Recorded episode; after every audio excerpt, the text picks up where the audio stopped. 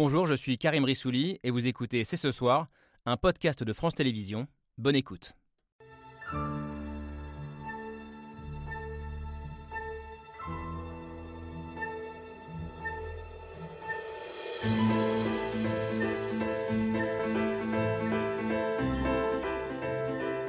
Bonsoir à toutes et à tous, soyez les bienvenus sur le plateau de C'est ce soir. C'est l'une des grandes questions de cette rentrée, une question que se pose d'ailleurs l'ensemble de la classe politique. Comment reconquérir les classes populaires? Comment parler à ces hommes et ces femmes qui, pour une grande majorité, ne se déplacent plus les jours de vote et pensent que la politique ne peut plus rien pour eux? Question d'autant plus urgente en cette rentrée où de plus en plus de Français témoignent d'un quotidien de plus en plus difficile. Et dans cette course à la conquête de cet électorat, c'est bien la gauche, le camp historique des classes populaires, qui est mise au défi et qui se divise ces dernières semaine sur le sujet. Nous allons en débattre ce soir autour d'un homme qui a fait de cet objectif sa priorité numéro un, l'insoumis François Ruffin, qui dit vouloir réconcilier, je cite, la France des tours et la France des bourgs, autrement dit, les Français modestes de banlieue et ceux des zones rurales. Seule façon, selon lui, pour la gauche de revenir un jour au pouvoir. Nous sommes le lundi 18 septembre 2023. C'est ce soir, c'est parti. C'est parti, bien sûr, avec Laura Adler. Bonsoir, ma chère Laure. Bonsoir, mon cher Karim. Et avec Camille Diao. Bonsoir, ma chère Camille, également. Euh, et bonsoir, François Ruffin. Bienvenue. Bonsoir. Député insoumis de la Somme, de plus en plus présent, de plus en plus visible dans le débat public. Et vous êtes peut-être celui qui pose le plus clairement euh, la question qu'on voulait euh, nous aussi poser ce soir. Comment faire revenir à soi les classes populaires quand on fait de la politique Et surtout, en ce qui vous concerne, comment convaincre ce que vous appelez la France des bourgs, autrement dit, la France des zones rurales et périurbaines, pas uniquement euh, des, campagnes. Euh, une France qui ne croit plus vraiment en la gauche. Pour vous, c'est assez clair, le message est clair. On va en débattre ce soir. Il faut que la gauche parle avant tout de social, encore de social et encore et encore de social et arrête de se focaliser sur les questions plus sociétales ou entre guillemets identitaires. En tout cas, c'est un point de débat intéressant. Euh, cette ligne, François Ruffin, ne fait pas l'unanimité à gauche, n'est-ce pas, Kautar Archi? Bonsoir, bienvenue. Bonsoir, on Sociologue et écrivaine, engagée à gauche, c'est pas un secret, notamment sur toutes ces questions dites sociétales, ou alors je dis sociales ou identitaire, mais en tout cas, ça veut dire l'antiracisme, l'antispécisme, le féminisme, les violences policières, etc.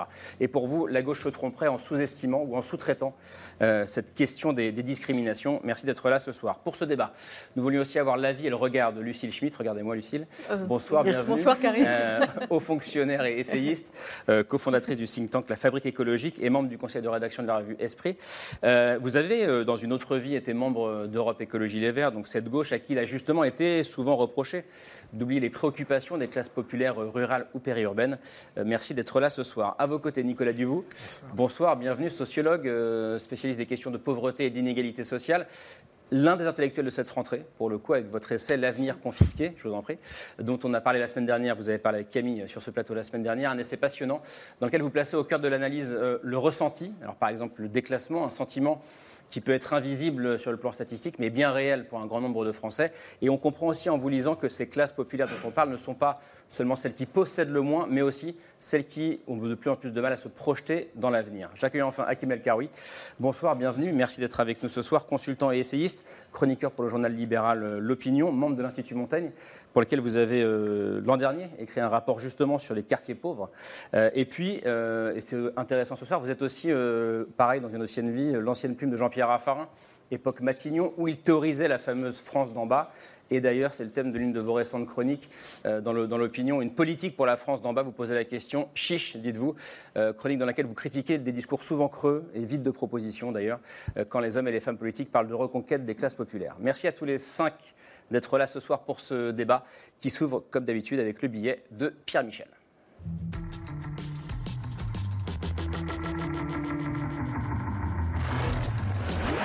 Le groupe vit bien. Personnellement, je ne fais pas la NUPES parce que j'aime les autres. Je ne les aime pas. Alors que la gauche semble divisée en différentes sensibilités, François Ruffin ambitionne de les réconcilier. De manière générale, moi je suis pour le dépassement des contradictions et je pense qu'il y a plein de fausses contradictions qui existent aujourd'hui. Comment réconcilier la gauche de Sandrine Rousseau Non Fabien, tu ne gagneras pas avec un steak Avec celle de Fabien Roussel, plus traditionnelle. Nous, parle à tout le monde, à toute la nation. Et s'il y a une classe qu'on connaît bien, C'est la classe du monde du travail. Lui aussi associe gauche et valeurs travail. Son axe, le social avant le sociétal. Pour François Ruffin, la gauche doit partir à la reconquête des classes populaires et de la France pavillonnaire. Nous devons retrouver de quoi permettre aux classes populaires de ce pays de s'asseoir, de, de- d'avoir une assise, de pouvoir s'installer, de pouvoir se payer un pavillon. Car pour cette France qui travaille, ça va mal.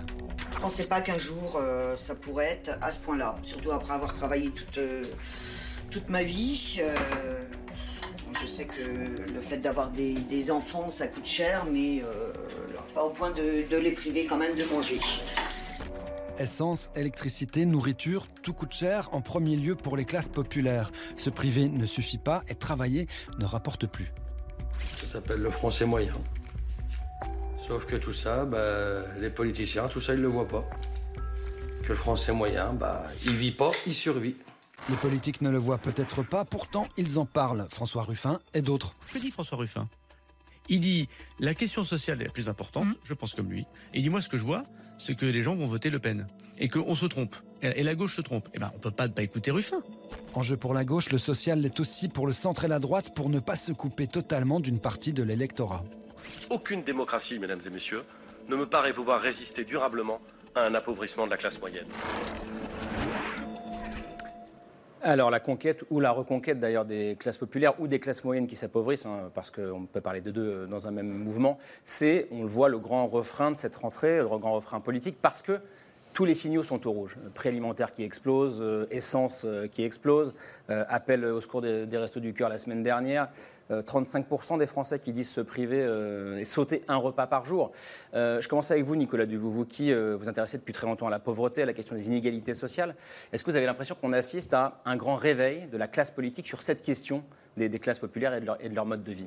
Je pense que tout un ensemble de signaux qui étaient déjà présents de manière euh, latente, diffuse, que des instituts, des associations envoyaient depuis euh, plusieurs mois, voire plusieurs années, euh, commencent à arriver dans un espace de visibilité et un espace de, mise en discours. Et je pense qu'il y, y a deux raisons. C'est que d'abord, on a retrouvé une inflation qui vraiment place de très nombreux ménages dans des situations de survie, tout simplement, et des angoisses comme la faim sont revenues s'installer dans le quotidien euh, d'une très grande partie de la population euh, d'un pays riche comme la France. Et donc ça, forcément, ça crée un choc. Et c'est un choc, je dirais, euh, parce, qui, qui est redoublé par euh, l'augmentation, par exemple, des taux d'intérêt Mm. euh, euh, immobiliers. C'est très brutal. Il y a- on est passé en deux ans d'un monde où des taux étaient très bas à un monde où ils sont très hauts relativement bien sûr à la période précédente. Et du coup, ce n'est pas simplement la survie immédiate euh, qui est menacée, il y a aussi la perception qu'on va pouvoir construire sa vie, acheter un pavillon. Tout ça, c'est des, des rêves, c'est des aspirations qui, en quelques Ce- mois, sont passées Ce à fameux avenir confisqué dont, dont Oui, vous parlez. c'est- vraiment- On ne projette plus rien. l'idée que les fondamentaux, la capacité à être embarqué dans un récit collectif, dans une perspective d'avenir, euh, était déjà très largement euh, diminuée pour de nombreux groupes. En fait, la, la difficulté ne date pas d'hier, elle est Mm. structurelle et depuis des décennies, on la connaît. Mais simplement, on a des évolutions extrêmement brutales euh, qui la matérialisent et qui obligent à en prendre conscience. Un peu, euh, vous l'avez déjà dit dans d'autres- dans d'autres interviews, mais un peu comme avec la météo, il y a la température sociale réelle et puis euh, la température sociale ressentie. Cette idée que le, le clivage entre ceux qui pensent qu'ils ont un avenir et les autres, euh, c'est un clivage qui vous parle, François Ruffin, pour le coup? Oui, enfin, pour moi, il n'y a pas grand-chose de, si nouveau que ça. C'est-à-dire que ce, qui apparaît aujourd'hui, peut-être ce qui est révélé post-crise Covid, parce qu'on est aussi dans ce, temps-là, c'est quelque chose qui était déjà pour moi, ce que j'observais dans la Somme depuis des décennies. À la limite, ce qui a été nouveau, c'est euh, le mouvement Gilets jaunes qui l'a fait surgir sur les ronds-points à un moment où les invisibles devenaient visibles, les muets prenaient la parole et je dirais les plus résignés étaient comme à ce moment-là traversés d'une espérance que ça pouvait changer. Puis finalement, ça n'a pas changé. Derrière, il y a la crise Covid et avec quand même le président de la République qui à ce moment-là promet euh, que le travail va payer. Il vient dire qu'il y aura reconnaissance et revalorisation pour tous les travailleurs de la deuxième ligne, pour les caristes comme pour les auxiliaires de vie. Je, je fais euh, une petite incise, monsieur euh, Rissouli, sur la présentation que vous Ah, avez Je faite. me suis planté, ça y est. Allez-y. Non, non, mais sur la présentation que vous avez faite du débat en disant, voilà, bon, euh, Ruffin, il ne veut parler, pas parler de féminisme, il ne veut pas parler d'an- euh, d'antiracisme, il veut parler que de social. Moi, je considère que quand je fais un film comme Debout les femmes, quand je pose sur la table une proposition de loi sur les femmes de ménage, quand je fais un travail sur les auxiliaires de vie sociale, au fond, je fais un travail qui est profondément féministe parce que ces professions-là sont à 80-90% féminines et je sais ce qu'il y a de cumul de fragilité dans ces professions-là parce que ce sont des métiers populaires de femmes et pour beaucoup avec des personnes d'origine immigrée. Vous enjambez un, un, un, peu la suite du débat parce que je voulais d'abord qu'on pose. Ah oui, mais je rectifie le, votre non, je, je, comprends très bien. Et par ailleurs, vous avez aussi dit, mais on en débattra tout à l'heure, euh, que c'était pas en mettant sur la table forcément ces sujets sociétaux que la gauche pourrait un jour revenir au pouvoir. Mais c'est pas vraiment le, le, le, débat du moment, en tout cas de, de, de ce tout début d'émission. Moi, je parlais de, de, la thèse de, Nicolas Duvaux qui dit il y a la température réelle, la température ressentie. Est-ce que c'est une bonne manière, pour le coup, de, prendre conscience de ce qui se joue dans le pays, Lucie Schmitt, pour vous, par exemple? Oui, je trouve ça très intéressant que ça devienne un débat politique général et non plus un débat qui concernerait quelques-uns, ou en tout cas la question de on met en place les, dispositifs, les politiques sociales. Et du coup, là, ce qui est assez passionnant et en même temps euh, très angoissant, c'est que ça devient le grand débat politique de la rentrée, alors que je dirais que depuis qu'Emmanuel Macron est au pouvoir, et peut-être on pourrait dire même quand c'était le temps de François Hollande, la question des politiques sociales était laissée de côté par rapport à des tas d'autres politiques. Mmh. Euh, je rappellerai que, bon, moi j'ai aussi dans la présentation, moi j'ai été aussi longtemps au Parti socialiste. ouais, euh, donc, euh, ce qui me semble important, c'est que le cœur. Qui a, qui a, aussi été accusé d'avoir abandonné euh, les classes populaires. Les classes ouvrières, ce qui est intéressant etc. aussi, d'ailleurs, dans, dans, le début du débat, c'est que classe moyenne et classe populaire semblent un peu interchangeables, comme si l'angoisse du déclassement nous atteignait tous. Mmh. Les seules choses dont on ne parle pas, c'est les classes dirigeantes, dominantes, etc. Donc, mais donc, par rapport à ça, c'est passionnant que la question sociale devienne le grand débat politique et oblige au fond les politiques à refaire de la politique autour de la question sociale, alors que ce qu'on pourrait dire, moi je ne sais pas sur la question identitaire, moi je suis très attachée à la question postcoloniale, à la question algérienne, etc. Mais je pense que peut-être qu'elle a pris beaucoup le devant de la scène, alors que moi qui aime le social, je trouvais qu'on en parlait peu et qu'en même temps, l'attaque des politiques sociales pour dire qu'au fond elles fonctionnaient mal, qu'il y avait de l'assistanat, qu'il y avait de la fraude, tout ça était sur le devant de la scène. Là, on s'aperçoit que, alors qu'on est d'un pays, le principal pays d'Europe sur la, la redistribution, on n'arrive pas à éviter ce genre de choses parce que, comme le disait Nicolas, au fond, le sujet, c'est aussi. Enfin, il y a des éléments de rupture. Il y a les prêts immobiliers, euh, il y a la question de l'inflation, il y a la question du mal logement. Il y a aussi des éléments d'aggravation dans cette rentrée. Je crois qu'il faut le dire. Oui.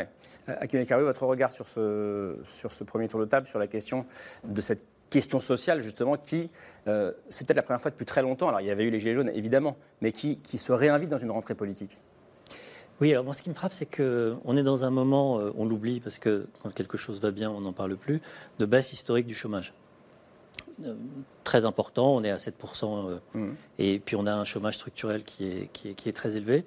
Euh, mais le, le, sujet a disparu parce que le sujet maintenant, c'est l'inflation. La question sociale, on peut dire la question sociale, la question économique, c'est oui. l'inflation. Et face à l'inflation, le pouvoir politique est démuni. Euh, sur le chômage, qu'est-ce qu'il a fait? Il a, euh, disons, flexibilisé le droit du travail euh, pour permettre euh, un peu plus de, disons, de, de, célérité, pour permettre aux chefs d'entreprise de prendre moins de risques. Et puis il y a un phénomène démographique, j'y reviendrai plus tard, qui fait que euh, la, la demande de travail augmente, mais l'offre, elle, baisse.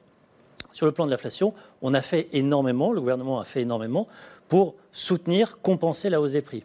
L'an dernier, le gouvernement a mis 50, 60 milliards juste pour limiter la hausse des prix de l'énergie. Sauf que la hausse des prix de l'énergie, euh, c'est un peu comme le Covid long, ça dure parce que ça s'infiltre dans tout, tout, le système de production. Et donc là, on arrive, on peut plus bloquer la hausse des prix de l'énergie. Donc plus et, de boucliers tarifaires euh, comme il y avait. Voilà. Euh, et on se retrouve avec des hausses qui ne sont pas compensées par euh, l'augmentation des prestations, etc. Euh, donc ça, c'est du conjoncturel. Après, il y a du structurel. Le structurel, c'est qu'on est dans une société qui est de plus en plus polarisée. Elle est polarisée avec la mondialisation, elle est polarisée avec l'automatisation des tâches de production. Quand vous êtes très éduqué, vous en profitez. Puis quand vous êtes peu éduqué, en fait, vous allez avoir besoin, on a besoin euh, d'un système euh, logistique, euh, d'un système de care, d'un système. En fait, il y a toujours des emplois au bas de la pyramide. Le cœur du sujet, c'est au milieu. Au milieu, l'avenir, il n'est pas clair.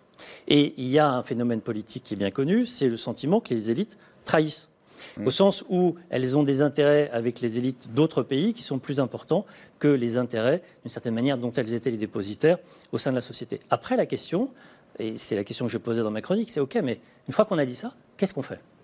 Qu'est-ce qu'on fait pour les classes populaires, concrètement? Ouais. Parce que dire on va augmenter les impôts, c'est sympathique, mais en fait, ça ne marche pas.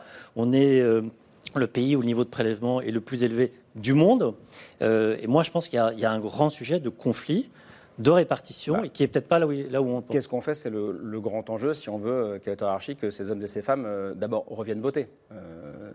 Oui, effectivement, c'est le grand enjeu. Moi, ce que je trouve intéressant aussi, c'est de replacer un peu tout ça dans l'histoire de la gauche. Euh, au début des années 2000, on a commencé à entendre des discours euh, qui disaient que finalement les classes populaires, classes ouvrières et puis euh, les classes des personnes employées, c'était des classes sur lesquelles on ne pouvait pas électoralement véritablement compter. Et ceux sur lesquels on pouvait compter, c'était davantage les classes moyennes. Donc il y a eu une sorte de focalisation de la gauche sur, sur cette question de la, de la moyennisation de la société française. Et il semblerait que désormais la gauche revienne à une autre forme de discours, ce qui est surtout à mes yeux une manière de tourner autour de la question sans jamais véritablement réussir à s'en saisir. Donc après la classe moyenne et cette idée que finalement c'est à elle qu'il faudrait s'adresser, c'est maintenant plutôt vers les classes populaires et plutôt vers euh, les classes euh, ouvrières intégrant les employés qu'il faudrait, euh, qu'il faudrait se tourner. Moi, je ne suis pas sûre que poser les questions en ces termes-là soit véritablement ce qui nous mènera à une forme de solution, mais bon. Pourquoi on va, on va en parler. Pourquoi, Pourquoi? Parce que on part du principe, par exemple, qu'il faudrait reconquérir euh, le vote des classes euh, populaires, parce que les classes populaires euh, voteraient Front National. Les enquêtes montrent que ce n'est pas tant ça. Les classes populaires sont d'abord des classes qui s'abstiennent avant d'être des classes qui votent pour le Front National. Mais quand elles Donc votent, mais quand elles votent, elles votent pour le, pour le RN malgré tout. On, regarde juste rapidement. pour- oui. Allez-y. euh, Oui, bah, mais ju- justement, je, je voulais parler de ça et revenir euh, au résultat du premier tour de la dernière euh, présidentielle en 2022.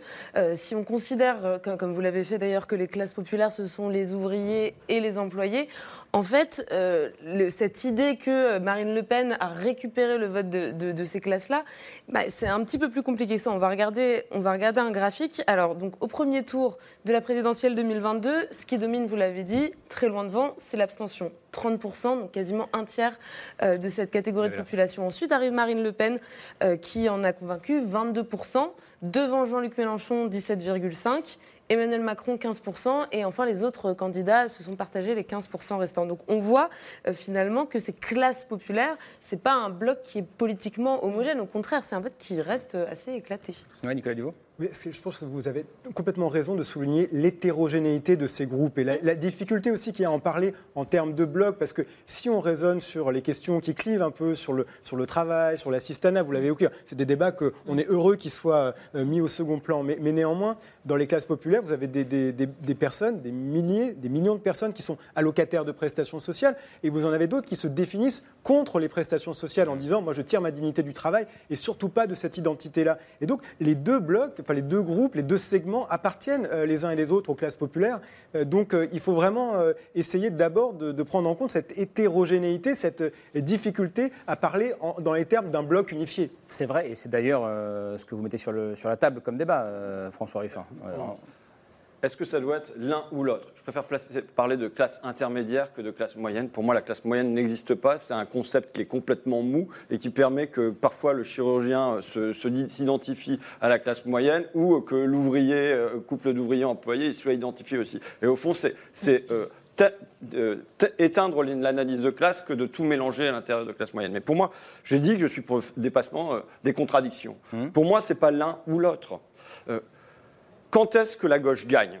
Quel est le bloc historique qu'il nous faut? 1789, c'est quoi? C'est les bourgeois qui sont les représentants du tiers étoile à l'Assemblée nationale avec des avocats. Euh, mais dehors, c'est le peuple des paris qui fait la prise de la Bastille, c'est le peuple des campagnes qui fait la grande peur. Et c'est tout ça qui fait euh, la grande révolution.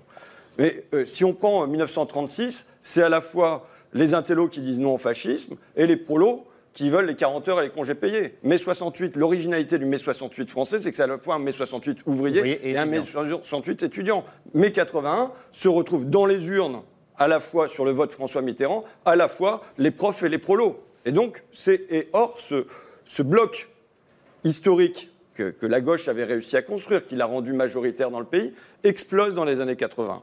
Pourquoi? Parce que la mondialisation, ça a été dit, vient tracer comme un fil à couper le beurre entre les vainqueurs et les vaincus. Et dans la gauche, on a des, les, la- les professions intermédiaires dont le chômage Au sein de la gauche, il y a des vainqueurs et des vaincus. Oui, bien sûr. Il y a, les professions intermédiaires, le chômage, il, il est à peu près euh, stagnant et à des niveaux peu élevés. En revanche, il explose chez chez les ouvriers non qualifiés, il est multiplié par 4. C'est-à-dire que toutes les familles se mettent à vivre dans la peur. Il faut bien comprendre ça. Si on ne place pas le mot peur au cœur de, de- de ce qui se passe dans les classes populaires, on pige rien. La peur d'être soi-même licencié, la peur de l'avenir pour ses enfants. Donc la peur s'instille dans les classes populaires. Ce qui va faire donc une disjonction entre les classes intermédiaires et les classes populaires, mais au sein des classes populaires. Une disjonction entre les classes populaires blanches des campagnes et euh, les classes populaires euh, immigrées En- et enfants d'immigrés des quartiers. Et donc on va voir ce double divorce qui va traverser la gauche. Si jamais on ne parvient pas, et ce n'est pas un mariage d'amour, toutes ces choses-là, hein, mais si on ne parvient pas à trouver les chemins qui font se réunir, qui font s'unir, ces trois bouts-là, on n'y arrive pas. On ne part pas de rien. Mais maintenant, moi, qui- je veux dire, dans le débat, parce que ce que je porte là, je le porte depuis un an très fortement en disant, voilà, Jean-Luc Mélenchon, il a réussi euh, dans euh, les quartiers, et c'est très bien que la gauche retrouve droit de cité dans les cités.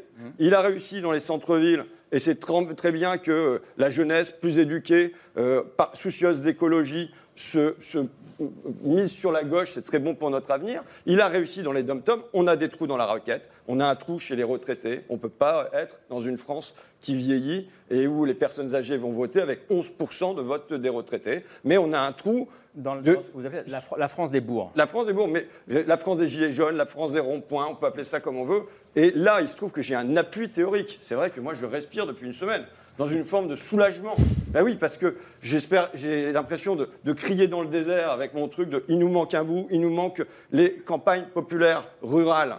Euh, bon, et là, sort le bouquin de Cagé et Piketty. Thomas Piketty, Julien Eh, Cagé. Oui, qui nous dit quand même il nous faut reconquérir les, les- les campagnes populaires. C'est la traduction politique du livre de, de Oui, bah oui, bah oui, et Piketty, mais, l'idée c'est de dire les déterminants du vote sont avant tout euh, économiques et sociaux. Mais- et donc, eux ils parlent de géoclasse, donc il y a un mélange qui, moi, qui me plaît, mais bon, après, je vais laisser les sociologues en parler, hein, euh, mais euh, de, de- un mélange de, de classe sociale et de lieux géographiques. Et là, il y a la conjonction. Donc, moi, je veux surtout pas qu'on se dise.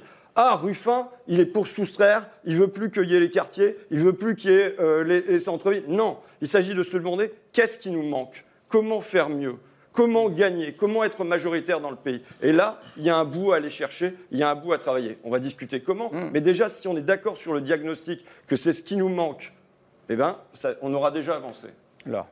Alors, on, on peut refaire le débat historique pour savoir à quel moment la gauche a-t-elle commencé à laisser tomber les classes populaires. Certains disent que c'est à partir du tournant de 82 sous Mitterrand. 83, ouais, la rigueur. Je pense qu'effectivement, il y a des pistes pour pouvoir euh, l'apprécier. Mais moi, je voudrais utiliser un mot très ringard, mais que je vais utiliser fièrement en tant que femme de gauche. C'est le mot d'engagement. Parce que vous avez souligné tout à l'heure que ben, il y avait des gens qui étaient les oubliés de la société, qui n'allaient pas voter. Mais ils ne vont pas voter parce qu'ils ne voient plus les engagés politiques sur le terrain, parce qu'il ne suffit pas de les regarder à la télé pour qu'ils croient en leur discours.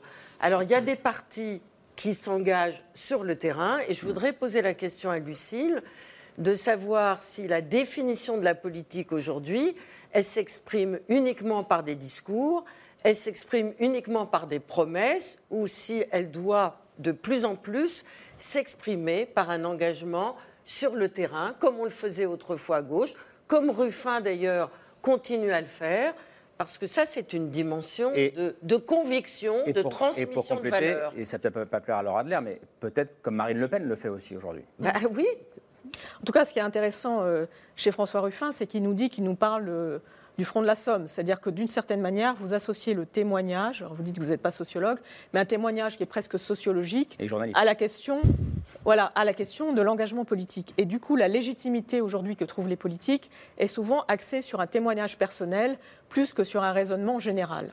Et euh, moi, ce qui me semble important par rapport à notre discussion, euh, c'est aussi d'aborder, au fond, euh, vous parliez de l'hétérogénéité des classes populaires et des classes moyennes. L'hétérogénéité, elle est aussi d'origine. Et au fond, que le Rassemblement national ait trouvé la voie dans les bourgs, des classes populaires dans les bourgs, ça a été aussi en assumant, pardon, mais une forme de racisme et une forme anti-migratoire. Et alors, moi, je veux bien qu'on réconcilie le vote des bourgs et le vote des banlieues, mais dans ce cas-là, il faudra que la gauche assume sur la question migratoire d'avoir des positions qui ne soient pas celles de la droite ni de l'extrême droite, et qu'elle explique en même temps comment elle est réaliste. Ça me semble assez déterminant pour conquérir ce vote des classes populaires moyennes ou quoi qu'il en soit. Et du coup, le témoignage ne peut pas suffire, enfin l'ancrage territorial ne peut pas suffire par rapport à une grande question, une grande question politique qui, au fond, qu'est-ce que c'est que la société française Qu'est-ce qu'être français Qu'est-ce que la diversité Qu'est-ce qu'on fait par rapport à la question migratoire, etc. On ne peut pas dissocier cet enjeu migratoire de la question des classes moyennes et de la question des classes populaires. Mais ce qui pose, Même quand ce qui pose la question aussi, c'est est-ce que c'est possible de tenir les deux bouts de, de l'arc Justement, moi, moi, je trouve que dire, dire qu'on a besoin de tenir les deux bouts. Ce qui vaut pour la gauche, que vous êtes de gauche aussi, mais ce qui vaut aussi pour la droite. Ce, qui, vaut, ce qui vaut pour le gouvernement, qui n'arrive pas à présenter son projet de loi sur la migration. Mais du coup, dire qu'il faut tenir les deux bouts ne permet pas de résoudre le fait de pouvoir tenir les deux bouts si on n'affronte pas cette question migratoire. Nicolas Diouf. Oui, je crois en termes d'analyse, il n'y a aucune contradiction entre le fait de dire qu'il existe, et l'INSEE l'a montré en montrant que les privations matérielles et sociales, dans une étude qui est parue cet été, s'aggravaient le plus rapidement dans les territoires ruraux isolés. Mais dire ça, dire qu'il y, a difficulté à accéder aux services publics, par exemple, dans ces territoires, ça, ne revient en aucune manière à, négliger ou à secondariser, je veux dire, les problèmes cumulatifs de pauvreté qu'on va trouver dans les centres-villes et qui sont liés aussi avec des enjeux de discrimination qu'on peut aujourd'hui mesurer, qu'on peut objectiver et qui ont un lien en fait sur les trajectoires économiques. Et ça, je crois que là, il y a vraiment une opposition. Je me, je me prends juste d'un point de vue euh, scientifique, mais il y a, une opposition qu'on fait entre les enjeux socio-économiques d'un côté, et puis les enjeux euh, voilà, qui sont liés à la pénalité qui est liée à des formes de discrimination, euh, liées au sexe, liées à l'origine supposée ou réelle. Et en réalité, quand vous ne pouvez pas accéder à l'emploi, quand vous ne pouvez pas accéder au logement, c'est évidemment tous vos fondamentaux euh, sociaux, économiques, toute votre trajectoire de vie, celle de votre famille, qui sont pénalisés. Et donc je pense qu'il y, y, a vraiment un intérêt à regarder la diversité euh, des pénalités que subissent euh, les différents groupes des, catégories populaires, ne pas les opposer, pas les hiérarchiser, et en tout cas avoir dans le diagnostic la vision de cette différenciation, mais des difficultés que chacune et chacun euh, hmm. traverse. L'autre sociologue du plateau, qui est Oui, non, j'entendais François Ruffin dire que la gauche avait le vote des classes populaire. Enfin, je trouve que il faut que, Jean-Luc Mélenchon avait réussi en 2022 à... Rien n'est jamais acquis à l'homme, ni sa force, ni sa faiblesse, ni ses électeurs. C'est ce que j'allais dire. Il faut faire Georges attention par rapport à la question de la propriété du, du vote. La question de la propriété du vote est extrêmement euh, importante. Mais surtout, effectivement, comme le disait euh, Nicolas, il n'y a pas de, raison d'opposer euh, des politiques redistributives avec des politiques de reconnaissance. Or, là, il me semble que ni véritablement un type de politique, ni véritablement un autre n'a été formalisé ou n'a été véritablement concrétisé. Par ailleurs, par rapport à cette question des quartiers populaires et des, des, espaces ruraux, il y a des problématiques qui sont transversales. La question du déplacement, la question du logement, la question de la précarité énergétique, la question de la fracture euh, numérique, la question de l'isolement, la question de l'accès aux soins. Euh, tout ça sont des problématiques. Si vous mettez une personne qui vit dans un quartier populaire et une personne qui euh, vit dans un espace de type rural, très certainement que ces personnes se reconnaîtront l'une dans l'autre. Donc pour moi aussi, au niveau de la stratégie, puisqu'on est aussi sur un débat analytique, mais aussi sur un débat stratégique, la question du travail me semble être une question qui est susceptible, par rapport à la question que vous posez, qui est susceptible de créer un, un, pont, un, un, pont, un espace d'identification, un espace de reconnaissance. Mais ça, ça veut dire cesser de distinguer ce qui serait sociétal de ce qui serait social. Tout est social. Il n'y a pas de choses sociétales, ou alors on assume de dire on ne fait pas de questions identitaires. Et là, au moins, les choses sont très claires. Je vous laisse répondre là-dessus et puis à Kim El Karoui juste après. Non, mais. Euh, je pense que la question du travail est centrale. Je posais comme principe que les Français, tous les habitants de ce pays, doivent vivre de leur travail, bien en vivre, pas en survivre, et bien le vivre. Parce que là, on évoque la question des salaires, mais il y a aussi la question des horaires, il y a la question de, du mal-être euh, ou du sentiment de mal faire son travail, qui est en, vérité euh, quelque chose qui euh, aussi imprègne les, salariés. Mais oui, je, crois à la transversalité de ça. Ma conviction, c'est que vous voyez, j'ai eu une rencontre à l'Assemblée nationale qui m'a fait vachement plaisir. J'avais amené des caristes de Gennevilliers que j'étais allé soutenir et donc euh, euh, qui étaient d'origine immigrée euh, ou immigrés eux-mêmes. Euh, et de l'autre côté, des auxiliaires de vie de camp, que j'avais soutenus aussi, qui, elles, étaient blanches. Et quand ils se sont retrouvés à l'Assemblée nationale, ils ont parlé la même langue. Ils ont parlé la même langue sur qu'est-ce que ça signifie de vivre avec 1300 euros par mois, comment on remplit le frigo, de quoi on prive ses enfants, comment on part ou pas en vacances. Et ils ont parlé la même langue de leur corps. C'est-à-dire l'une disant, bah, regarde, je viens de me faire euh, opérer du poignet, l'autre disant, bah, tu veux que je soulève mon t-shirt, je vais te montrer dans mon dos la cicatrice que j'ai, parce que le travail, un travail physique, c'est aussi ça. Et on voyait très bien que ça fabriquait du commun. Je veux dire autre chose sur le travail. C'est que quel horizon on a pour notre pays? Comment on unit Comment on réunit? Ça ne peut pas être sur du statique, il faut proposer une dynamique. Et moi, par exemple, je trouve que le concept de vivre ensemble, euh, c'est un truc de premier communion très gnangnan. Vous dites faire ensemble. Oui, il faut faire ensemble. Faire ensemble quoi? On a une société à transformer. On a une société à transformer parce que notre horizon, c'est d'affronter le grand défi climatique. Et ça, ça suppose de transformer l'agriculture. Si on veut moins d'intrants à l'intérieur, eh ben, ça veut dire qu'il va y avoir beaucoup de travail à l'intérieur. Ça suppose de mettre fin aux 5 millions de passoires thermiques, et ça, c'est beaucoup de travail. Ça suppose d'avoir, pour moi, un atelier de réparation par quartier ou par canton, et ça, c'est du travail. Et ça suppose, par exemple, d'avoir plus de métiers du bien euh, des liens, je veux dire, plutôt que des métiers qui, sont sur les biens. Et donc ça, c'est aussi beaucoup de travail. Et donc il y a l'idée de sur quel horizon on se projette, qu'est-ce qu'on va faire ensemble, quels défis on affronte ensemble. Et je pense que ça passe par le travail, qui n'est pas l'unique vecteur, mais qui me semble quelque chose qui peut, qui peut réunir les Ça, je pense que c'est un point commun avec vous, à oui. sur la, question du travail, qui peut être une manière justement de euh, reparler, de redonner de la dignité aux classes populaires, justement. Oui, avec une, question, à mon avis, euh, fondamentale et et jamais évoqué, c'est la répartition des richesses, non pas entre les classes sociales, mais entre les générations. Euh, je crois qu'aujourd'hui, la France. Ça, ça c'est votre. Euh, oui, c'est un de mes chevaux de bataille. Je pense que la France est bloquée, euh, complètement bloquée. ça lui arrive souvent. la vie politique française, c'est des blocages, des révolutions, et puis des transformations, et puis à nouveau des blocages. Euh, on a un immense problème aujourd'hui de redistribution des richesses entre les générations. On parle du travail. Pourquoi le travail ne paye pas? On, précise, entre les générations, c'est-à-dire que les plus âgés euh, sont... Les actifs plus riches et les retraités. Ok. Aujourd'hui... Les retraités euh, accaparent plus de richesses que les actifs. Les, retraités ont, un niveau de revenu supérieur à celui des actifs. Quand on est à la retraite, on gagne plus que quand on n'y est pas. Vous vous souvenez du travailler plus pour gagner plus ben Là, c'est travailler moins pour gagner plus. Euh, ces revenus, ils sont financés par le travail des autres. C'est normal, c'est la redistribution. Seul petit problème, c'est que la génération des baby-boomers qui est à la retraite aujourd'hui, quand elle était active, ben elle finançait beaucoup moins, ça lui coûtait beaucoup moins de financer la retraite de ses parents. Pour une raison simple, il y avait trois enfants euh, par femme euh, au, moment du baby boom. Et puis aujourd'hui, euh, on est passé à 2, maintenant on est à 1,7. Et puis on va arriver bientôt à 1,1, 1,2 actifs pour, pour un retraité. Qu'est-ce que ça veut dire? Ça veut dire que d'autres pays, on est dans la mondialisation, qu'on le veuille ou pas. On est dans l'Europe, on est dans l'euro, on a la même monnaie. On est en compétition. Le, le grand problème des années 80, c'est qu'on a ouvert les frontières, les frontières économiques, d'un seul coup, très violemment, avec euh, une, disons, une financiarisation de l'économie qui a à la fois apporté beaucoup, mais créé beaucoup de difficultés. Et puis aujourd'hui, on a d'une certaine manière le même type de difficulté, sauf que cette difficulté, elle est tue, elle est silencieuse. Cette difficulté, c'est qu'aujourd'hui, pardon, je le dis brutalement et ça va faire réagir vos téléspectateurs, le niveau des pensions est trop élevé en France. Les actifs français payent 90 milliards d'euros de plus chaque année que les actifs allemands. Il se trouve qu'on est en compétition avec les actifs allemands. Le niveau des pensions étant. Je, je, finis. Ce que je veux dire, c'est que quand on parle du travail, évidemment qu'il y a les petites retraites, il faut augmenter les petites retraites. On parlait de 1200 euros, le gouvernement a fait une réforme, on n'est pas à 1200 euros. Il faut l'augmenter. Mais il faut regarder le reste.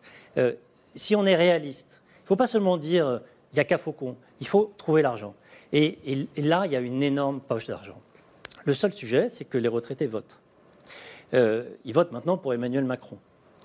Euh, et la question, c'est comment on débloque et comment on recrée de l'intérêt général. Et l'intérêt général, c'est aussi comment on se projette. On est dans une société qui ne se projette plus. Bah, ça, mais ça dépend euh, combien on gagne. Et... Mais votre solution, ça serait de demander aux retraités de donner de l'argent bah, je, vous donne un exemple. La première décision du gouvernement, Macron, ça a été d'indexer les pensions sur l'inflation. Est-ce qu'on a indexé les salaires sur l'inflation? On y est favorable. La réponse Ouais. est non. Oui, mais on, on pourrait être, on est favorable au bonheur contre le malheur. On, on est tous d'accord. La question, c'est comment on fait. Et la question, c'est aussi qui paye. C'est un conflit de répartition. Je pense que vous, vous- vous- vous achetez l'idée du conflit. On est dans un conflit. Il faut regarder tous les conflits. Lucille. Oui, sur ces, sur ces sujets de, de conflit de génération, euh, vous avez tout à fait raison de dire qu'on n'analyse jamais les enjeux d'un système de redistribution qui est vu effectivement à l'identique. Après, la question. Piketty l'a fait depuis longtemps? Euh, Oui, mais on ne l'analyse pas quand on est un politique. C'est-à-dire Ouais. ou, alors, on- ou alors, effectivement, on fait du clientélisme, comme vous le dites. Mais enfin. Dans le, sur le sujet du retraite, je ne suis pas sûre qu'on va, rouvrir un nouveau front. Mais on a beaucoup moi, parlé de ça au printemps, Je voulais, euh, je voulais revenir sur la question de l'écologie populaire. C'est-à-dire que, au fond, François Ruffin nous dit il y a un sujet, il y a un objectif sur lequel l'ensemble de la société française pourrait se mobiliser. C'est la question climatique. Et là-dessus, on voit que c'est intergénérationnel et que c'est interclassiste. Vous avez raison. Et par ailleurs, aujourd'hui, lorsqu'on envisage de financer la transition écologique, on donne le sentiment de retirer de l'argent à euh, la lutte contre la précarité, aux questions sociales. C'est-à-dire qu'il y a d'une certaine manière un vase communicant où sur l'aide sociale, on dit ben, on va financer la transition écologique, je dirais dans le gouvernement actuel. hein. je ne suis pas en train de dire que la gauche ferait de la même chose. Mais en tout cas, il y a un vrai sujet sur comment est-ce qu'on finance à la fois le social et l'écologique. Et puis sur la question des banlieues, on est toujours à la recherche de cette écologie populaire parce que d'une certaine manière, la façon dont on parle d'écologie, dont on parle de questions climatiques, c'est souvent du bac plus 10. Euh, alors qu'il y a des pratiques dans les quartiers qui sont des pratiques dont on nous dit qu'elles sont de sobriété subie, mais pourquoi est-ce qu'on ne les transformerait pas d'une certaine manière en une sorte de modèle Qu'il y a dans les associations sociales euh, des pratiques de- de- de- d'écologie euh, populaire, d'écologie de terrain, mais tout ça ne donne pas une grande cause. Donc c'est facile à dire, mais aujourd'hui, l'écologie, c'est pas ça qui va mobiliser dans les quartiers populaires. Et lorsque le Rassemblement national mobilise 22% du vote C'est pas populaire, sur l'écologie. Hein. Et c'est c'est jamais sur l'écologie et c'est même plutôt sur l'anti-écologie. Jusqu'à Otarachi d'abord? Oui, moi je voulais dire, euh, quand je parlais de, travail, c'était pas dans une perspective euh, aussi euh, technique euh, que celle que vous avez développée, même si encore une fois je l'entends vraiment bien, mais c'est vraiment la constitution de la classe salariale, de la classe des travailleurs, comme une classe quasi révolutionnaire en fait. C'est un potentiel incroyable quand on sait la manière dont les gens souffrent au travail, la manière dont les gens espèrent retrouver un travail, etc., etc. Il y a vraiment là une manière de lier ce que j'appelle une ligne transversale, qui est encore une fois d'un point de vue de la transformation sociale, quelque chose d'absolument euh, fondamental. Ensuite, on parlait des, quartiers, de la question de l'écologie populaire, etc.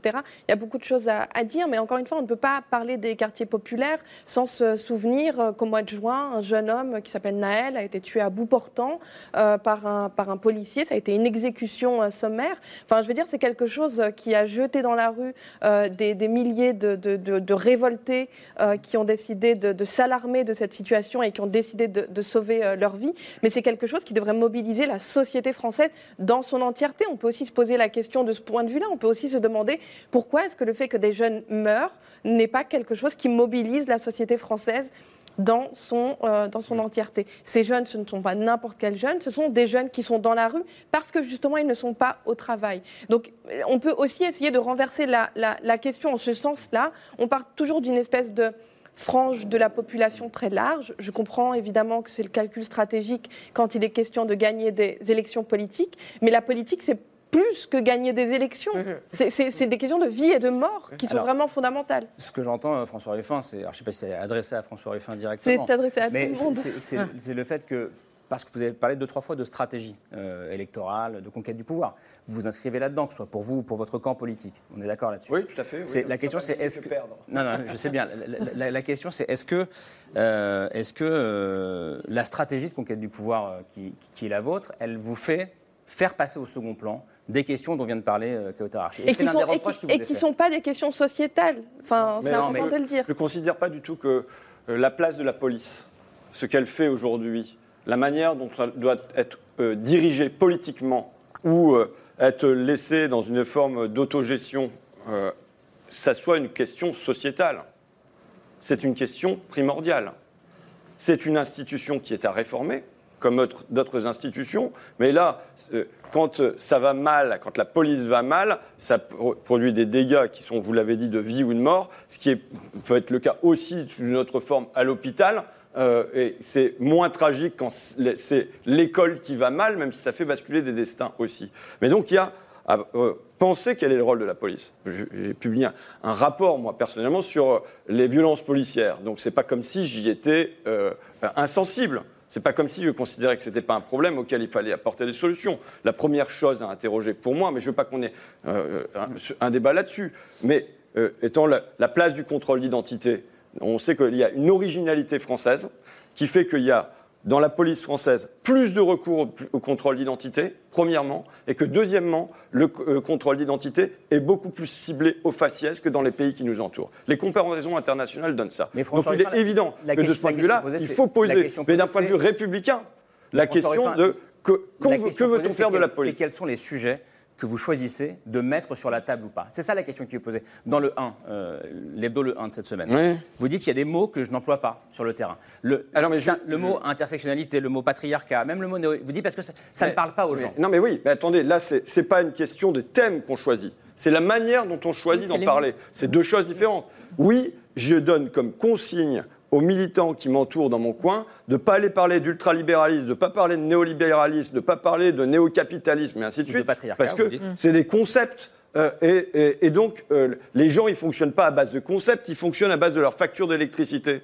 Et il n'y a pas Ça de ne les empêche pas de penser, d'avoir des concepts. non, mais euh, en tout cas, pour moi, faire de la politique, c'est partir du, du réel des gens et de regarder ces factures d'électricité et se dire mais c'est quand même fou, pourquoi on lit le, le tarif de l'électricité français au prix euh, de- du gaz européen? Il y a quelque chose là qui ne va pas, on va le résoudre, voilà comment on va le résoudre, et ça, ça pose la question du marché, et on monte en généralité. Mais oui, je dis, quand, vous savez, quand vous faites un porte-à-porte, vous avez 30 secondes. hein. Euh, je sais- voilà, c'est- quand même très. euh, très donc euh, là, c'est une question de forme, c'est une question de vocabulaire. C'est uniquement une question de vocabulaire. Oui, pour ça, c'est uniquement une question de vocabulaire.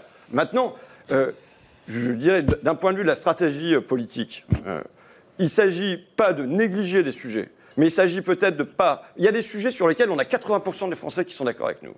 Et même, on a quelque part, par rapport à quand j'ai commencé, moi, euh, en politique par le biais du journalisme, parce que j'ai toujours été engagé, même quand je faisais un journal. Oui, oui. Oui, oui. Depuis le Hein. début, on vous. Eh bien, eh ben, euh, je veux dire, on a conquis une hégémonie culturelle sur les questions sociales, sur les questions économiques et pour partie sur les questions écologiques. Parler de classe dans les années 2000, c'était complètement has-been, ça n'existait pas. Les inégalités, ça n'existait pas. Même, il y a eu des campagnes présidentielles qui ont été menées à gauche sans prononcer le mot ouvrier. Maintenant, on peut dire qu'on va taxer les dividendes, ça fait 80%. Mais sur la police, de la même manière, on peut dire qu'on veut réformer l'IGPN, ça fait 76%. Donc on a qu- quasiment, sur un certain nombre de sujets, conquis une forme d'hégémonie. Maintenant, la question c'est, est-ce qu'on passe 80% de notre temps à parler des sujets sur lesquels il n'y a que 20% des Français qui sont d'accord avec nous ou est-ce qu'on passe euh, euh, 80% de notre temps à parler des sujets sur lesquels il y a 80% des Français qui sont d'accord avec nous? Sans qu'il s'agisse de d'éliminer, d'ostraciser, de négliger les autres sujets. Mais il y a quand même une question de, de- de- de choix politique. Quand il y a l'indexation des salaires qui est posée sur la table, bah oui, il y a 80% des Français qui sont d'accord là-dessus. Bah, je pense que du coup, en parler est une bonne chose. C'est intéressant, Nicolas Duvaux, sur les... c'est ce que ça pose la question du ressort du vote, pour le coup, euh, ce que vient de dire François Ruffin. Oui, ça pose la question du ressort du vote, mais on, on a bien entendu tout à l'heure, et, d- et vraiment, il y, a- il y a un enjeu, je pense, à, à aussi mettre euh, vraiment sur la table des, tensions. Vous avez évoqué euh, l'importance euh, des retraités euh, dans, de, ce groupe social notamment dans les dynamiques électorales, parce que ce sont des gens qui votent très régulièrement, et donc on, peut considérer que c'est rationnel de miser sur, sur leur vote, parce que c'est un vote très régulier, euh, contrairement à d'autres à d'autres groupes. Et, et- et ça veut dire quand même quelque chose de très important. Alors, je ne suis pas complètement d'accord avec. Il y, a, y y des retraités qui sont en, en- en difficulté, il y a des pensions. J'en ai parlé. Euh, oui, absolument, mais elles vont baisser. Elles vont baisser. C'est inscrit dans un certain Oui, nombre oui, de réformes qui ont été prises. Et depuis euh, 1993, donc je ne parle pas de la, je parle pas de la Ouais. dernière. Mais simplement, ce qu'on ce que, ce qu'on voit là, c'est qu'on a une société euh, où il est extrêmement difficile d'embarquer euh, la jeunesse, les jeunesses, euh, parce que euh, la pauvreté, les difficultés se concentrent sur des groupes qui sont, et c'est votre question, relativement éloignés de la participation électorale, relativement éloignés des formes aussi euh, d'engagement, peut-être aussi en, partie du fait de l'organisation interne des, partis politiques. Un collègue, Raphaël Chalier, qui a écrit un livre Simple militant et qui montre que au Rassemblement national, chez les Républicains ou au Parti communiste, on a les mêmes mécanismes où les, où- où les gens qui militent de classe populaire, en fait, sont euh, très très vite euh, secondarisés et en fait un peu relégués. Donc voilà, l'engagement, il est là, mais il est aussi euh, marginalisé. Donc il y a vraiment un enjeu à arriver à dire, euh, bah, je pense, euh, la question de la gravité de la situation des jeunes et des différentes jeunesses, avec toutes, évidemment, les, les- cumuls de facteurs qu'on peut observer dans, certains cas, notamment dans les quartiers de la politique de la ville, c'est des questions qu'il faut adresser, quelle que soit la stratégie politique. Et on peut comprendre que ça peut même éventuellement être euh, un, un pari aussi euh, contre parfois ce qui peut apparaître comme la rationalité électorale de se dire on va adresser la pauvreté. Mais ça des- concerne tout le monde. Absolument, ça concerne Voilà, tout le monde. parce que c'est notre pas- avenir. Je rebondis sur ce que disait euh, François Ruffin, qui était lié à cette stratégie de conquête du pouvoir. Quand il dit Mm. euh, passons pas notre temps euh, à parler, euh, enfin 80% du temps à parler de sujets qui constatent que 20% des Français. Non, je pense que le sujet, euh, c'est qu'on ne sait pas quelles sont les, les questions qui, au fond, vont vraiment réanimer les Français en termes électoraux. On ne le sait pas, et je pense que c'est parce qu'on ne s'inscrit pas suffisamment euh, dans une histoire. Moi, j'ai travaillé sur les émeutes de 2005 et euh, à titre professionnel, et on avait eu l'occasion avec mon équipe de regarder quel était le profil des jeunes émeutiers, quel était le profil de leur famille. Et quand j'ai entendu tout ce qui s'est dit au moment de la mort de Naël, je me suis dit, mais on dit exactement la même chose et on est en 2023. Et donc, il y a un vrai sujet sur la façon dont la politique et ceux qui la pratiquent, les élus, donnent le sentiment d'être là par intermittence, pour des raisons d'opportunisme, de venir quand ils vont se faire élire, quand ils font du porte-à-porte, on a envie de les voir 30 secondes parce qu'au fond, on a envie de fermer sa porte. Et que le sujet, c'est que jamais on inscrit suffisamment le contenu, la profondeur dans un parti politique. Moi, j'ai fait partie de deux partis politiques de gauche. Donc le PS, le Europe PS Écologie et. Europe Écologie Les Verts. Et aujourd'hui, si je n'ai plus envie de faire partie d'un parti politique, c'est parce que la dissociation entre le contenu, la profondeur historique et que ce qu'on prétend être et la réalité de ce qu'on peut dire est un vrai sujet. Et c'est encore plus un vrai sujet à gauche, puisqu'on dit qu'on va transformer la société et que, comme vous le disiez, il y a un grand sujet devant nous, c'est la question du dérèglement climatique qui oblige encore plus à transformer les choses. Donc, dans ces conditions, le sujet, c'est aussi comment est-ce qu'on remet du savoir, de l'intellect, de la complexité dans la pratique euh, politique, de façon à pouvoir s'adresser aux gens d'une manière telle qu'on n'ait pas le sentiment qu'on est opportuniste, qu'on emploie un slogan et qu'on se dit tiens, je vais simplifier parce qu'au fond, est-ce qu'ils pensent Du coup, moi, je ne suis pas tout à fait Mm. d'accord avec vous sur le fait de dire c'est peut-être pas les bons mots, Ouais. mais envisager que les gens puissent penser. Et Mm. comment est-ce qu'on met le pied dans la porte Je trouve que c'est quand même aussi quelque chose d'important. Et je Mm. pense que cette question de refaire voter les abstentionnistes, elle est essentielle, mais qu'on n'y arrivera pas seulement avec quelques slogans. Bah, je- vous dites quoi On n'y arrivera pas non plus en, Non, mais en des mots plus, qui ne veulent savez, rien dire pour eux. euh, Moi, je, me, je suis né euh, à la politique en, en- par mon journal et en, en- finalement, en, en- j'étais pas, j'avais pas, j'ai pas eu la chance d'avoir des parents communistes. En découvrant cette langue qui est récurrente. C'était quoi vos parents euh, euh, je- je- je- On faisait pas de politique, voilà. Mais euh, cette langue récurrente est une, espèce d'automatisme ultralibéral, néolibéral. Enfin bon, voilà. Et donc c'est comment euh, vous savez, euh, Philippe Diavy, quand il fonde euh, Libération euh, euh, avec Sartre à l'époque, il dit voilà, il va falloir qu'on ait une- on trouve la parole vraie, la parole vraie des Ouais. ouvriers, la parole vraie des gens. Et c'est vrai que ma source, c'est de, de- de chercher à aller puiser ça, de retrouver une parole qui soit vraie, euh, possiblement aussi une parole poétique, euh, euh, et qui casse euh, les codes du langage tout fait de la politique et euh, euh, qui est une espèce de langage figé qui, je pense, euh, n'émeut plus, ne meut plus. Hmm. Hakim El Karoui sur ce point-là. Euh, On a clairement un très grand problème de, de représentation, de représentativité d'institutions. Euh, Vous pensez que c'est pour ça que les gens ne votent plus Euh, en, partie, parce qu'ils disent à quoi ça sert. Mais on a aussi une dynamique de hausse du niveau éducatif général, avec, et, ça, et c'est, enfin, il y a une corrélation immédiate, l'idée que l'autorité n'est plus légitime. Parce que, et c'est pour ça que les gens veulent des référendums, ils veulent voter eux-mêmes, ils ne veulent pas de- ils veulent pas d'intermédiaire. Euh, une des difficultés, c'est que les partis ne sont plus du tout adaptés à ce type de, euh, de- de- disons, de fabrication de la décision politique. Parce que les partis, c'est une hiérarchie. Prenez euh, la France insoumise, c'est pas exactement une grande démocratie. D'ailleurs, c'est les, les dirigeants de la France insoumise qui s'en qui s'en plaignent. Prenez Renaissance, c'est absolument pas une démocratie. Euh, et donc, les le système partisan ne fonctionne pas pour représenter. Le RN non plus. Non, non mais au- aucun. Mais je- je- je précise, je- Oui, oui, oui. je pensais à Aucun. Non, mais je- je- J'en prenais deux euh, qui sont pas amis. Donc je, le RN encore moins. En plus, le, le RN, euh, c'est une. euh, c'est une, une aristocratie dynastique. Bon.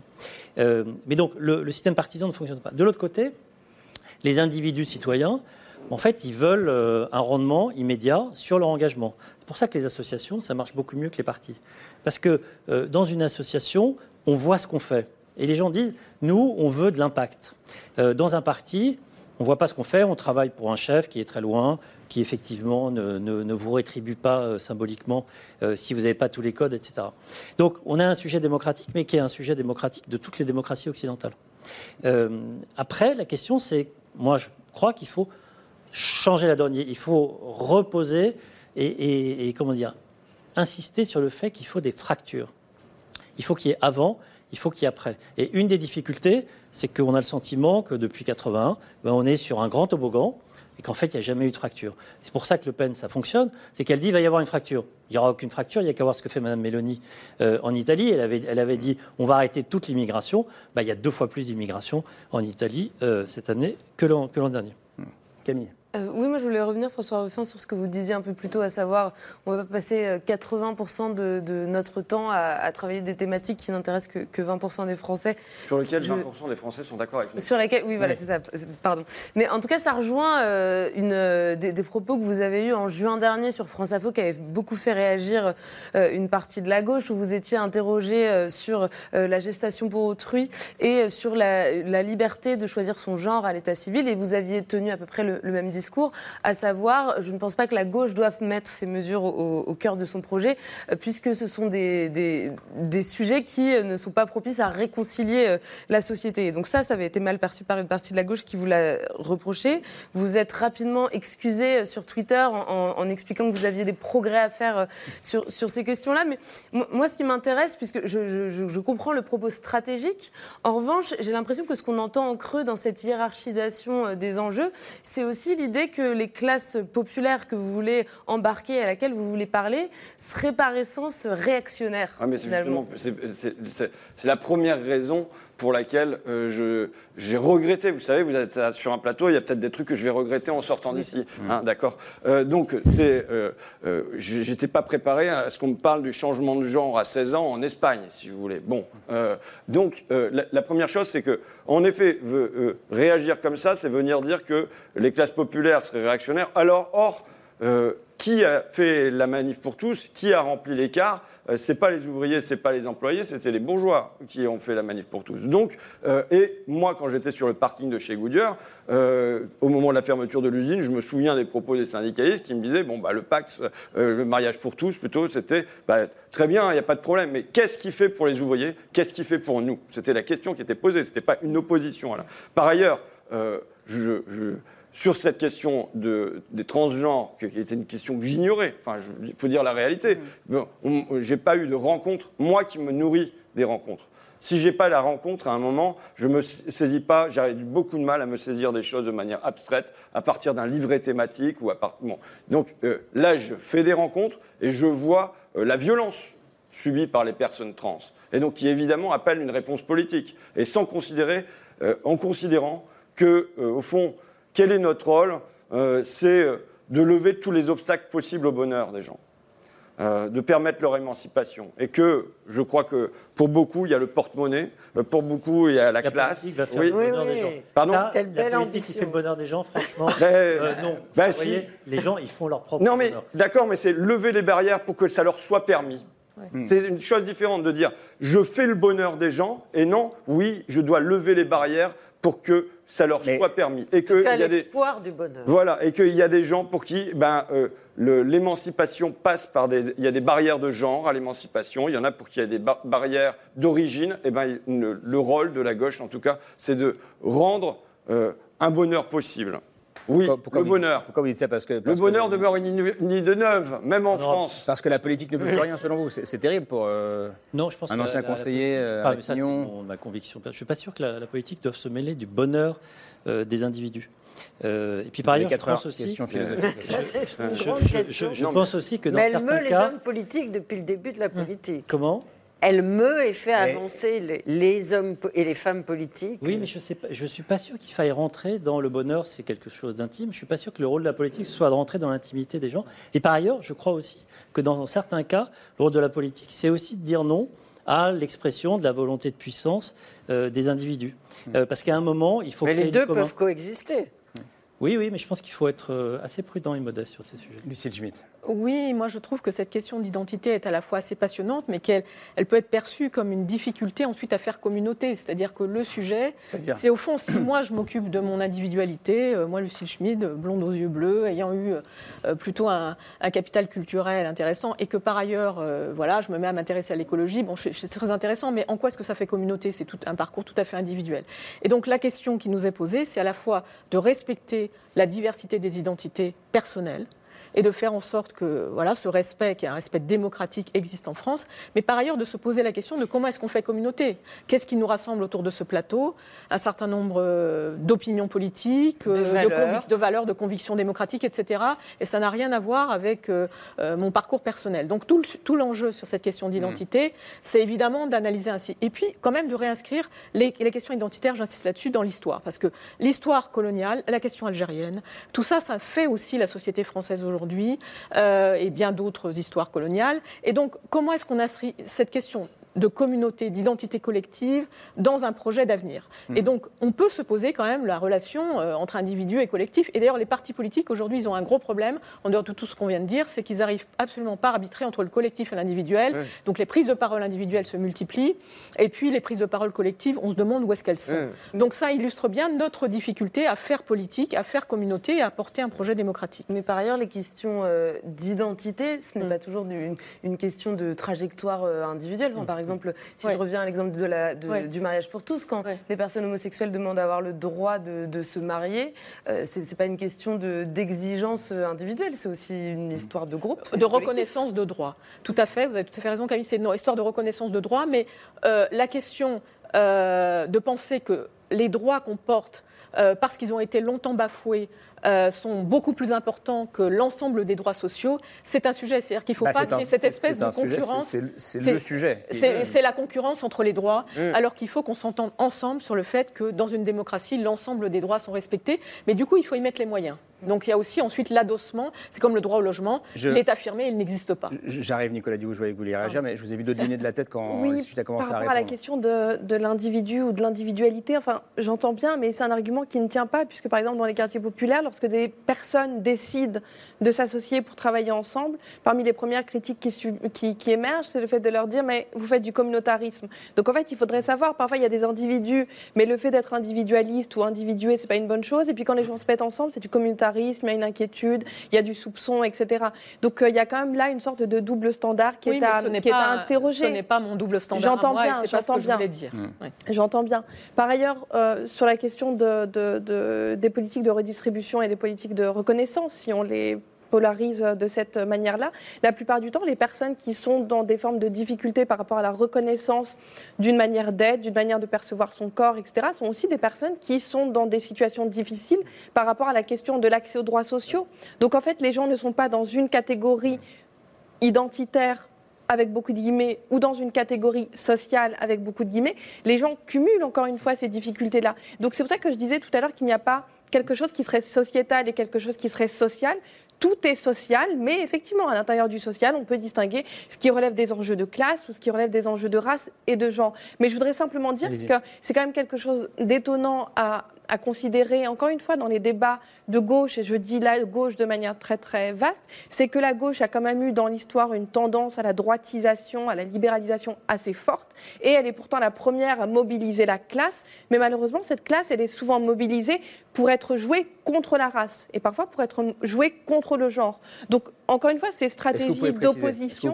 est-ce que vous voulez préciser ce que vous voulez dire? C'est-à-dire Quand- jouer la classe contre la race ou Quand contre le genre? on considère, par exemple, euh, qu'il y aurait une forme euh, d'opposition naturelle ou essentielle entre le bon peuple blanc euh, des, euh, des- des espaces ruraux et le mauvais peuple non blanc des quartiers populaires. C'est c'est- Là, c'est c'est une un, c'est un manière. inconscient de gauche pour vous, ça, aujourd'hui? C'est quelque chose qui est très présent dans, dans les discours de gauche, effectivement, mais ça ajoute des formes de mythification qui, euh, qui, qui structurent aussi le rapport à la classe ouvrière comme une sorte de classe euh, mythique, etc. Mais la classe ouvrière, elle existe aussi dans les quartiers populaires. Donc c'est vrai qu'il faut faire très attention à ces questions de spatialisation. J'entends qu'elles sont très importantes, mais pour moi, les questions minoritaires, les questions subalternes, les questions qui concernent des personnes qui sont très menacées dans leur existence au quotidien, dans la manière dont elles se perçoivent et dans elles se définissent, ça fait aussi partie des questions de gauche. Et c'est pour ça que je disais tout à l'heure qu'il est important que la gauche ne se résume pas simplement à des calculs mathématiques pour gagner l'élection, même si j'entends que, évidemment, c'est votre enjeu et que c'est un enjeu important. C'est évident. On peut comprendre ce que vous dites, mais je n'arrive pas à bien percevoir où vous avez pu trouver vos informations pour euh, exprimer de telles assertions euh, sur le discours de la gauche. Les discours de la gauche, depuis très longtemps, depuis les années euh, 1980, sont d'une manière ou d'une autre euh, essaimés, marqués par une euh, manière, entre guillemets, de concevoir qu'il y aurait une classe issue de l'immigration postcoloniale et qu'il y aurait ailleurs une sorte de classe ouvrière blanche. Ce que j'essaie de dire, c'est simplement qu'en fait, les choses sont totalement imbriquées. Les quartiers populaires sont aussi des quartiers qui sont constitués par une classe ouvrière qui rencontre des difficultés très proches de la classe ouvrière qui vit dans les espaces ruraux. Donc encore une fois, il n'y a pas d'opposition, il y a essayé de trouver une manière de concevoir ensemble ces différentes questions. Nicolas Duvaux, ouais. Je ne sais pas si la, la politique a vocation à, à faire le, le bonheur ou pas, mais je pense que ce que l'histoire nous, nous apprend, euh, quand même, en tout cas l'histoire du dernier demi-siècle, c'est qu'il euh, y, a- y a eu pendant une certaine période, après la Seconde Guerre mondiale, euh, le sentiment euh, qu'il y avait un, un progrès possible, qu'il y avait une trajectoire collective dans laquelle euh, de- des groupes, euh, alors plus ou moins centraux ou plus ou moins marginalisés, mais pouvaient quand même avancer, conquérir des droits et être dans une trajectoire, encore une fois, ascendante et de progrès. Peut-être pas pour soi, mais en tout cas euh, pour ses enfants. Et, et- et de ce point de vue-là, c'est vraiment ces questions de blocage de cette trajectoire et de ce sentiment de sécurité. Et ce qui me frappe, moi, c'est au contraire la, la prévalence, le caractère extrêmement diffus du sentiment d'insécurité sociale qui va frapper. Alors, et là aussi, ça fait un- une sorte de trait d'union, parce que le sentiment d'insécurité sociale, ben, c'est d'abord euh, sur la faim, c'est d'abord sur l'énergie, sur les factures, les dépenses contraintes, comme on les appelle, ne pas pouvoir les acquitter. C'est une forme d'insécurité sociale radicale sans doute à la racine du mouvement des, des Gilets jaunes, euh, d'ailleurs, il y a quelques années. Mais c'est aussi le sentiment d'insécurité sociale, dans d'autres configurations, bah, la crainte d'être exposé à des traitements défavorables et qu'il faut prendre au sérieux, des formes de discrimination. Et donc, je pense qu'il y a là quand même voilà, matière pour les politiques, de manière générale, à, à- à- à prendre, à s'armer intellectuellement pour dire voilà, quel est le cap et quelles sont les barrières à ce cap. Et elles, sont, euh, et, et elles se rejoignent finalement comme différents facteurs qui se cumulent très souvent euh, et qui produisent de l'insécurité, en tout cas de l'incapacité à envisager qu'on peut avoir une place dans une organisation et dans la société de manière plus Et, générale. et qu'on peut avoir un avenir pour, pour le titre de votre. Euh, François Ruffin, vous, vous étiez directement. euh, euh, Non, je disais vraiment Non, gauche non, mais- en non, général, on n'est pas dans une... je- parce que, enfin, je,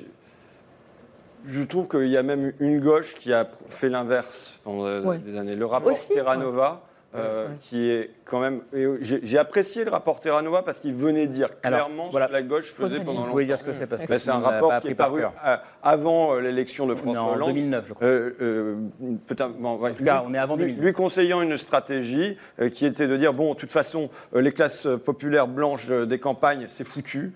Ils sont attachés au Rassemblement national parce qu'ils sont favorables à du protectionnisme. Donc, on les laisse tomber. En revanche, on va se, de- se concentrer sur d'autres segments électoraux. Et euh, c'était bah, les femmes, euh, les, euh, les, les personnes des quartiers, les jeunes éduqués. Et tout ça, je, je ne méprise aucun de, ce que je viens de dire là. Simplement, oui, pour des raisons électorales, parce que je veux qu'on gagne, mais pour des raisons morales. D'accord? Pour des mo- raisons morales aussi, je ne veux pas que la gauche abandonne les classes populaires des campagnes. Et sans.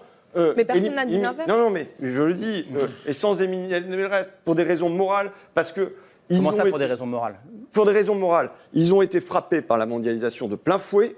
Je ne veux pas que, euh, aux stigmates économiques, aux difficultés sociales qu'ils rencontrent, on, les abandonne en plus au pire. Je ne le veux pas. D'accord? Donc ça, c'est quasiment des raisons morales. Il y a une bagarre de ce côté-là. Et c'est vrai que quand, on, euh, maintenant, statistiquement, il est prouvé, euh, théoriquement, que c'est là-dedans, euh, parce que la phrase de Piketty cachée, il nous faut reconquérir les classes populaires rurales, c'est pas euh, ma conclusion, c'est la leur, d'accord? Donc je, voilà, je pense qu'il y a une conjonction de valeurs morales et d'une nécessité électorale. Bon, mais euh, euh, par ailleurs, je- je- ils disent aussi, et je pense que c'est important, que la gauche, elle gagne dans les classes populaires rurales quand elle met au cœur la redistribution.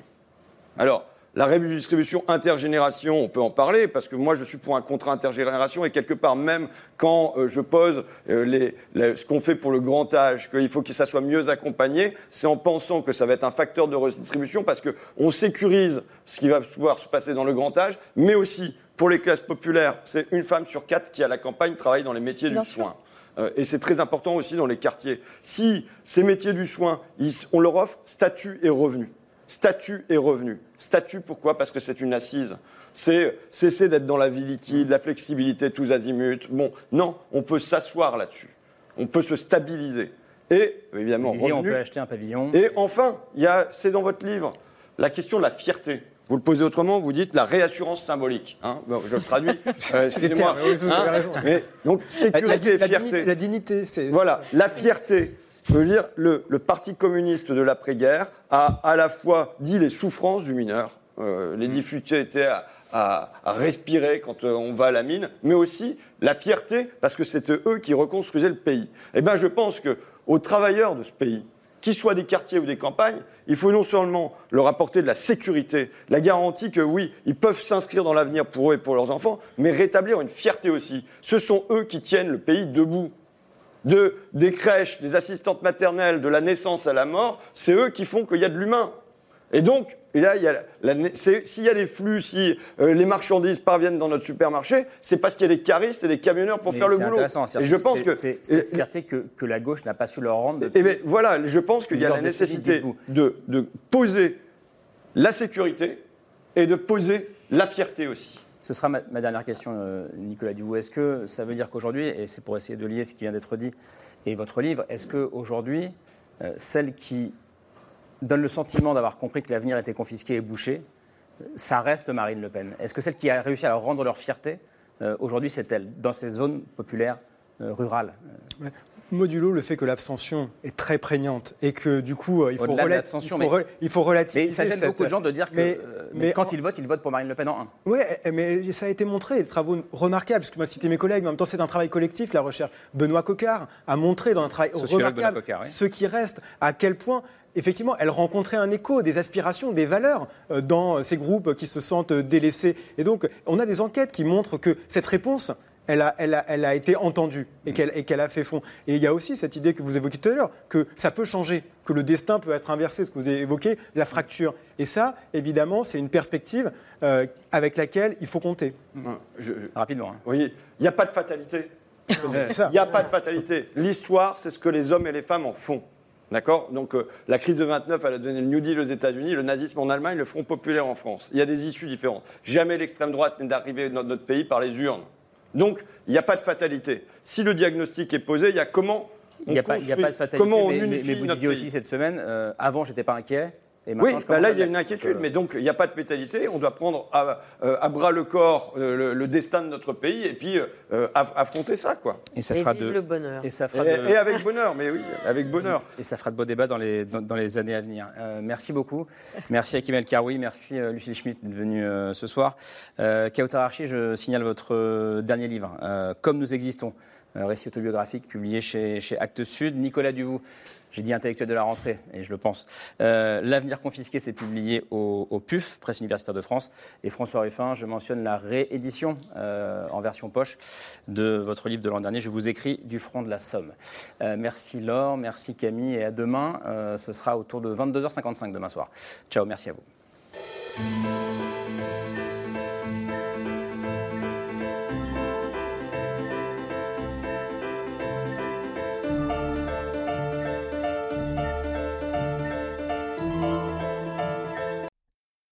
C'était C'est ce soir, un podcast de France Télévisions. S'il vous a plu, n'hésitez pas à vous abonner. Vous pouvez également retrouver les replays de l'émission en vidéo sur France.tv.